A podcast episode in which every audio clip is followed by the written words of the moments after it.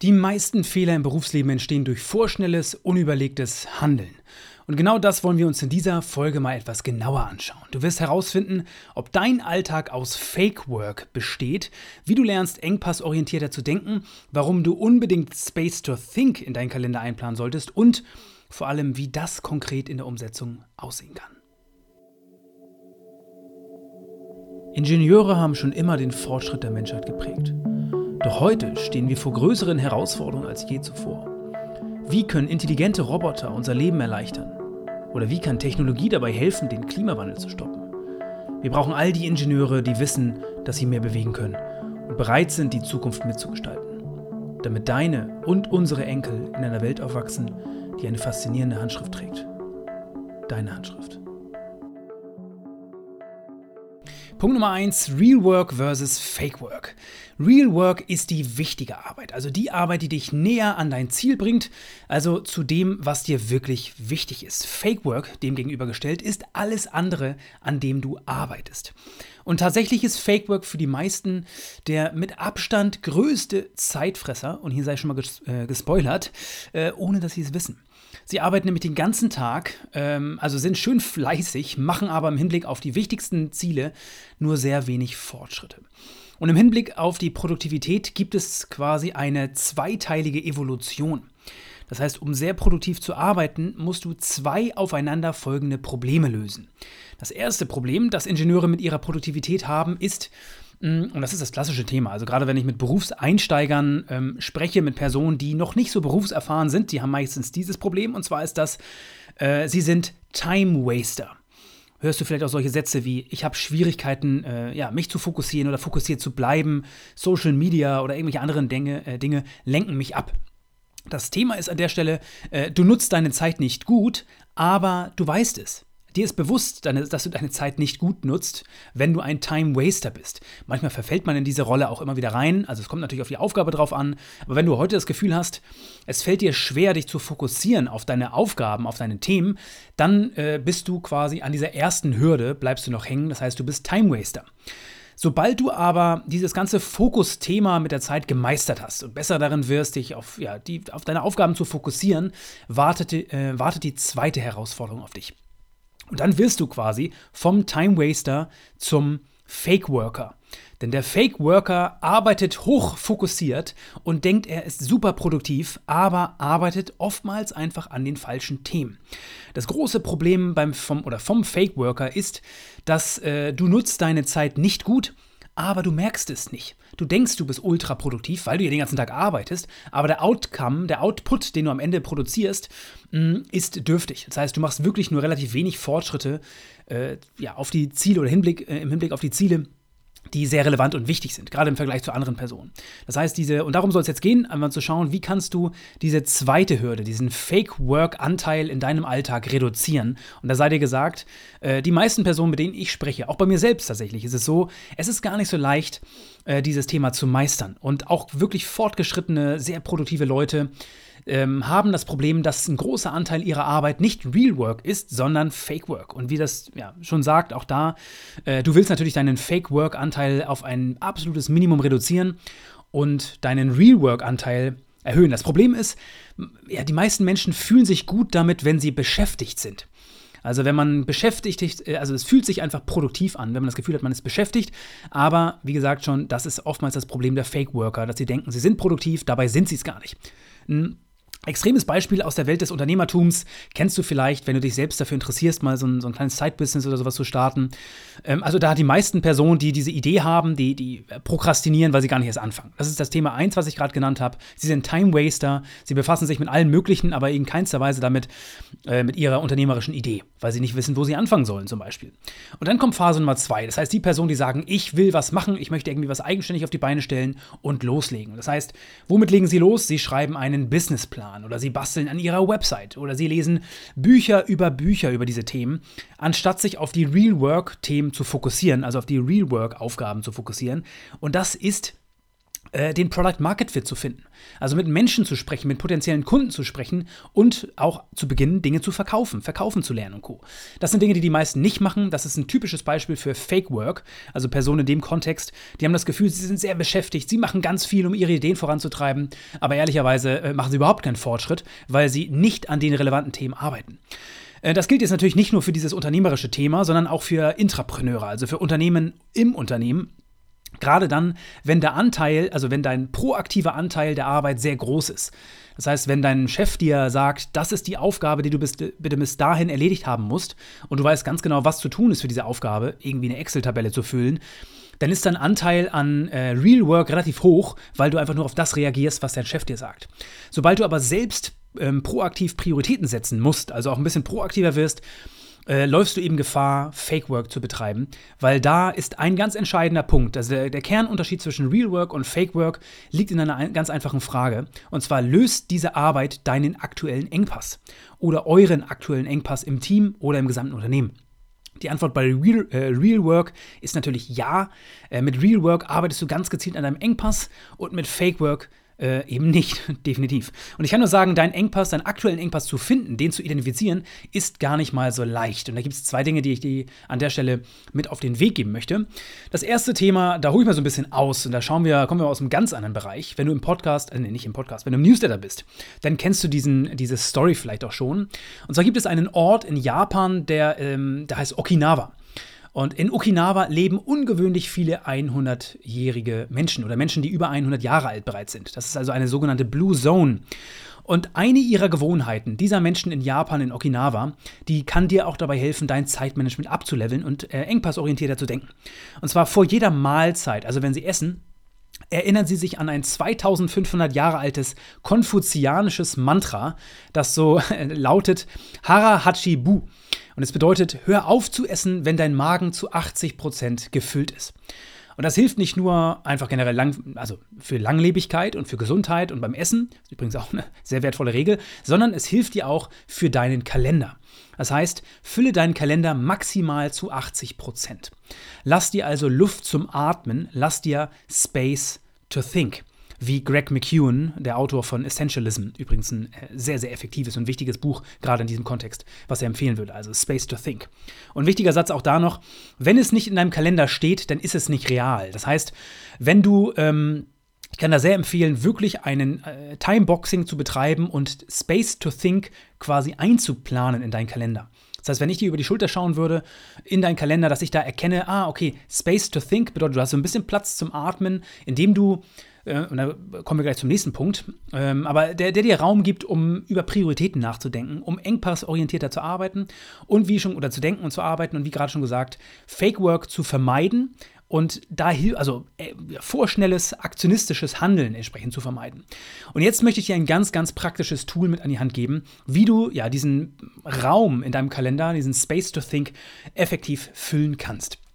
Und zwar ist das eine sogenannte Thinking Session. Und tatsächlich habe ich da bisher noch gar nicht drüber gesprochen in diesem Podcast, aber das ist ein Instrument, das ich seit Ewigkeiten äh, sehr, sehr gerne und sehr häufig nutze. Und äh, eine Thinking Session ist letzten Endes eine bewusste, ungestörte Zeit zum Nachdenken und zum Reflektieren. Die hilft dir dabei, engpassorientierter zu denken, hat mir in den letzten Jahren extrem dabei geholfen. Gerade in stressigen Phasen, wenn du das Gefühl hast, oha, äh, ich treffe hier gerade wichtige Entscheidungen, einmal kurz einen Schritt zurück zu machen und eine äh, Thinking Session einzuplanen. Und wie läuft das Ganze ab? Das Vorgehen ist relativ simpel. Also ich mache es in dem folgenden Vorgehen. Es gibt mit Sicherheit noch andere Vorgehensweisen, aber ich kann diese Vorgehensweise auf jeden Fall empfehlen. Das erste, was du brauchst, du brauchst ein, leeren, äh, ein leeres Blatt Papier, einen, ähm, ein leeres äh, DIN A4-Blatt und einen Stift. Egal was für ein Stift, Bleistift, Kugelschreiber, ähm, ist mir, also mir egal, ich weiß nicht, was du für Präferenzen hast. Und das zweite, was du brauchst, ist also Handy in den Flugmodus, einen Raum oder einen ungestörten Ort, keine Ablenkung und zwar für 30 Minuten. Und wichtig an der Stelle ist, ich stelle mir jedes Mal einen Timer für 30 Minuten und der Vorteil dabei ist, sobald du dir einen Timer stellst, vergisst du die Zeit. Du achtest nicht mehr auf die Uhr und du wirst dann quasi rausgerissen, wenn der Timer wenn, oder wenn deine Uhr klingelt. Das ist für mich persönlich ähm, extrem hilfreich. Das mache ich übrigens bei ganz, ganz vielen Themen, weil ähm, es mir einfach hilft zu starten. Aber gerade auch bei dieser Thinking Session hilft es mir. 30, maximal 40 Minuten. 40 Minuten ist eigentlich mein Sweet Spot, weil alles darüber hinaus äh, merke ich dann einfach 40 Minuten hochkonzentriert an einem Stück zu sein, so ein bisschen das Maximum, vielleicht noch 45 Minuten, aber darüber hinaus ähm, werde ich dann eh unkonzentrierter. Also das ist so dieser eine äh, Slot. 40 Minuten, 30 Minuten muss man schauen, was für dich da der, der beste Zeitrahmen ist, den Timer zu stellen. Und dann ist wichtig, also du hast dieses DIN A4-Blatt, ähm, du hast einen Raum oder einen Ort gefunden, keine Ablenkung, alles auf Flugmodus, du bist quasi abgeschaltet oder abgeschottet von der Welt, Timer auf 30 Minuten. Und jetzt ist ganz wichtig, das durfte ich lernen in den letzten Jahren, hier brauchst du sogenannte Free-Writing-Skills. Ähm, das heißt, der Zettel den du beschreibst. Also du gehst in diese Session mit einem leeren Blatt Papier und idealerweise hast du noch 30 bis 40 Minuten einen vollen Zettel. Und den füllst du mit Freewriting Skills, weil die, das große Problem ist auch hier, dass viele Leute an der Stelle prokrastinieren. Das heißt, äh, dieser Zettel an, in allererster Linie ist nur für dich. Das heißt, du kannst ihn danach äh, dir in die Schublade legen oder ähm, quasi ja auch in Müll werfen. Der soll dir nur dabei helfen zu denken. Das heißt, du sollst das nicht irgendwo präsentieren oder auch nicht, das soll keine Schönschrift sein. Du brauchst da nicht in Schönheit sterben, du brauchst nicht auf Rechtschreibung achten, du kannst auch nur halbe Sätze schreiben. Es ist alles erlaubt, du kannst kleine Skizzen machen, vollkommen alles erlaubt. Dieser Prozess soll dir einfach nur dabei helfen zu denken. Das ist das Kernthema. Und was, wenn ich von Freewriting spreche, Freewriting ist eine Schreibtechnik, die dabei helfen soll, dass eben ja, dein DIN A4-Blatt am Ende des Prozesses nicht leer ist. Und äh, wo kommt das Ganze her? Jeder Mensch hat quasi einen internen Editor, Editor. Und das bedeutet, es gibt zwei interne Prozesse, die quasi intern ablaufen, wenn du über Ideen und solche Prozesse nachdenkst. Und die laufen gleichzeitig ab. Der erste Punkt ist, du generierst Ideen. Also wenn ich dir eine Frage stelle, generierst du Idee, äh, eine Idee und ähm, ja, Impulse zu dieser Frage, die ich dir stelle. Aber der zweite Punkt, der gleichzeitig immer damit folgt, ist, du bewertest die eigenen Ideen, die du generiert hast. Und das ist dein Editor. Das bedeutet auch, wenn ich dir eine Frage stelle, dann brabbelst du in der Regel nicht gleich los und, und sagst alles, was dir in den Kopf kommt, sondern du überlegst erstmal und nur einige Dinge, die du denkst, kommen wirklich aus deinem Mund raus. Und das ist, weil du einen internen Editor hast. Und mit Freewriting möchtest du diesen internen Editor umgehen und ausstellen. Weil du willst vermeiden, dass du deine Ideen bewertest. Du willst erstmal alles aufs Papier bringen, was dir irgendwie in den Kopf kommt. Das ist gar nicht so einfach, das ist einfacher gesagt, ähm, weil es ist immer besser, erstmal Rohmaterial zu haben ähm, und dann damit weiterzuarbeiten und sich das anzugucken und eine halbe Stunde später nochmal dazu reflektieren oder ein, zwei Tage später. Eine zweite Technik neben dem Freewriting, die auch helfen kann, ist die sogenannte Bullet Point Technik. Das heißt, äh, schreibe all deine Antworten in Stichpunktform auf, stichpunktartiger Form auf und jedes Mal, wenn du einen Stichpunkt geschrieben hast, dann quasi spring in die nächste Zeile und fang schon mal an, vorne diesen Punkt oder einen Strich zu machen am Anfang des Satzes äh, für den nächsten Stichpunkt, auch wenn du noch nicht weißt, wie, wie du den füllen willst. Das ist also ein kleiner, Tricks, äh, kleiner Trick, wie du die, dich selbst quasi austrickst, weil die meisten Menschen, also mich persönlich stört das auf jeden Fall, wenn da so ein äh, Stichpunkt am Anfang des Satzes ist und der noch nicht gefüllt ist. Das heißt, es macht mir das Leben einfacher, dann auch wirklich einen Satz hinzuschreiben und quasi du hast so diese, diese Endlosschleife, dass du niemals fertig bist. Das ist aber so der Aufhänger. Also ich wiederhole nochmal das Vorgehen, ein Zettel, ein Stift, 30 Minuten, ein Ort, wo du absolut ungestört bist und dann willst du diese Freewriting-Technik anwenden. Die Frage ist aber, worauf willst du das anwenden? Und ich starte in der Regel, dass ich ganz oben aufs Blatt Papier, Blatt Papier ähm, eine Frage schreibe. Und das kann, äh, können unterschiedliche Fragen sein. In der Regel starte ich meistens mit der Frage, was ist eigentlich derzeit das größte Problem? Und diese Frage kannst du ganz genau so oben aufs Blatt Papier schreiben. Du kannst aber auch stattdessen zum Beispiel die Frage schreiben, was ist die eine Sache, die alles andere einfacher machen würde?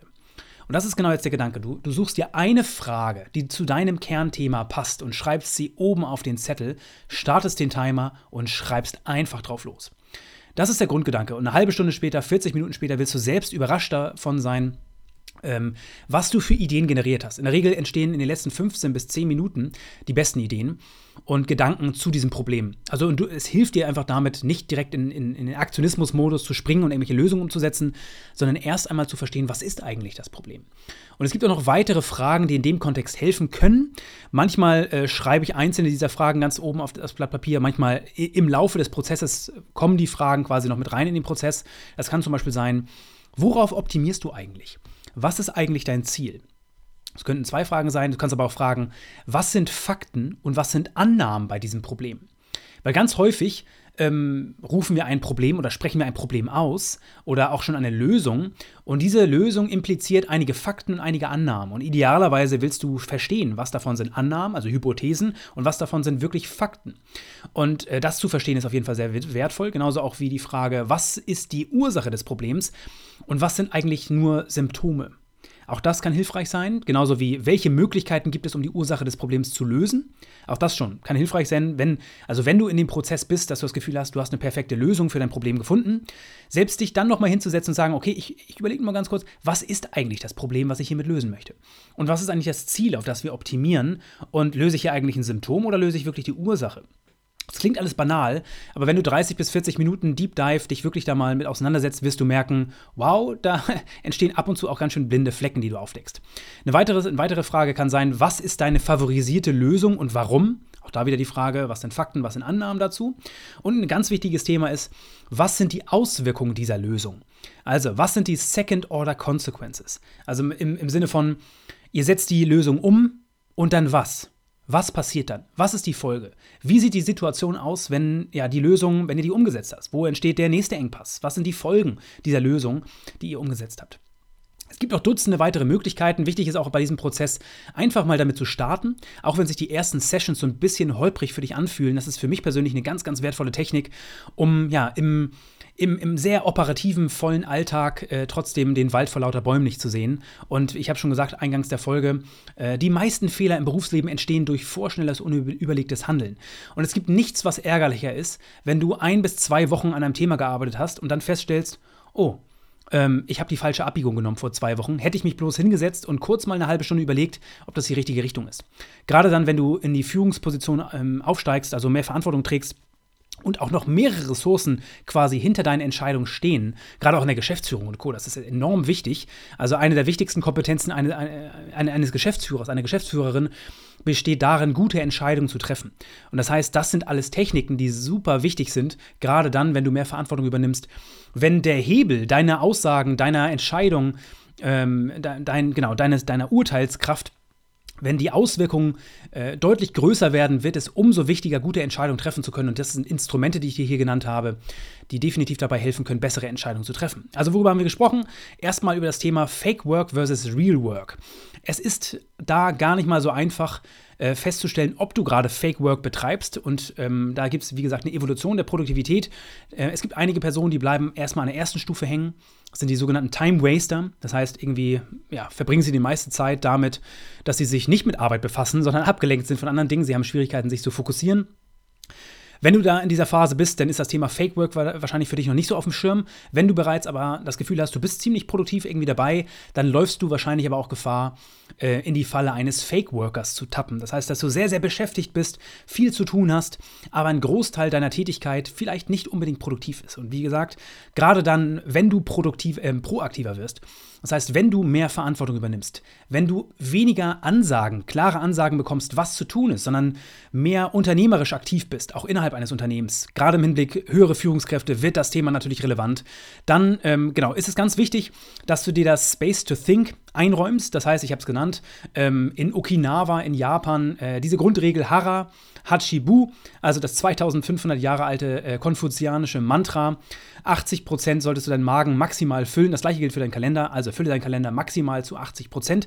Lass dir Luft zum Atmen, lass dir Space to Think und fülle diesen Space to Think regelmäßig mal immer wieder mit einer Thinking Session.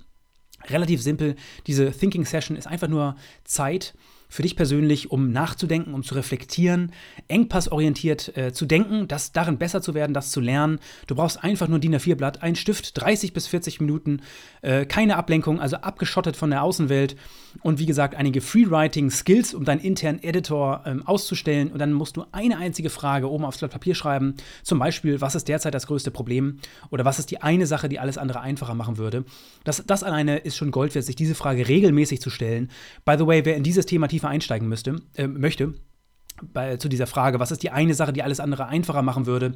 Äh, da gibt es ein sehr, sehr spannendes Buch, ein Pflichtprogramm, das ist das Buch The One Thing von Gary Keller, dreht sich rund um genau diese Frage, wie findest du deine eine größte Priorität raus? Kann auch helfen, das Buch in dem Kontext nochmal zu lesen, ähm, ja, um deine Thinking- Session anzureichern und deine Kompetenz, ja, gute Entscheidungen zu treffen, zu verbessern. Denn wie gesagt, das ist eine der wichtigsten Kompetenzen, die du, die du brauchst, wenn du mehr und mehr Verantwortung übernehmen möchtest. Also, ich hoffe, hier waren einige Punkte für dich mit dabei. Das soll es gewesen sein für diese Folge. Liebe Grüße aus Hamburg, dein Tim. Kennst du schon unsere Mentor Notes? Mehr als 1500 ambitionierte Ingenieure sind bereits mit dabei. Jeden Freitag sende ich Ihnen eine kurze E-Mail mit außergewöhnlichen Impulsen für Ihre Weiterentwicklung. Wenn dir die Ideen aus diesem Podcast gefallen, dann, das verspreche ich dir, wirst du die Mentor Notes lieben. Die Anmeldung ist natürlich unverbindlich, aber natürlich nur für diejenigen, die motiviert sind, beruflich richtig was zu bewegen. Mehr erfährst du unter mentorwerk.de slash mentornotes, also Mentor, wie man es spricht, und Notes, N-O-T-E-S. Und ich habe natürlich noch ein kleines Geschenk für dich. Wenn du dich über diesen Link anmeldest, bekommst du einen kleinen siebenteiligen Minikurs.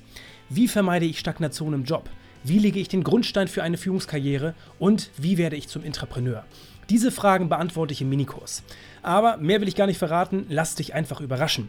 mentorwerk.de slash mentornotes. Schließ dich 1500 ambitionierten Ingenieuren an und erhalte meine besten Ideen. Du wirst es definitiv nicht bereuen. Also, bis zum nächsten Mal. Liebe Grüße aus Hamburg, dein Tim.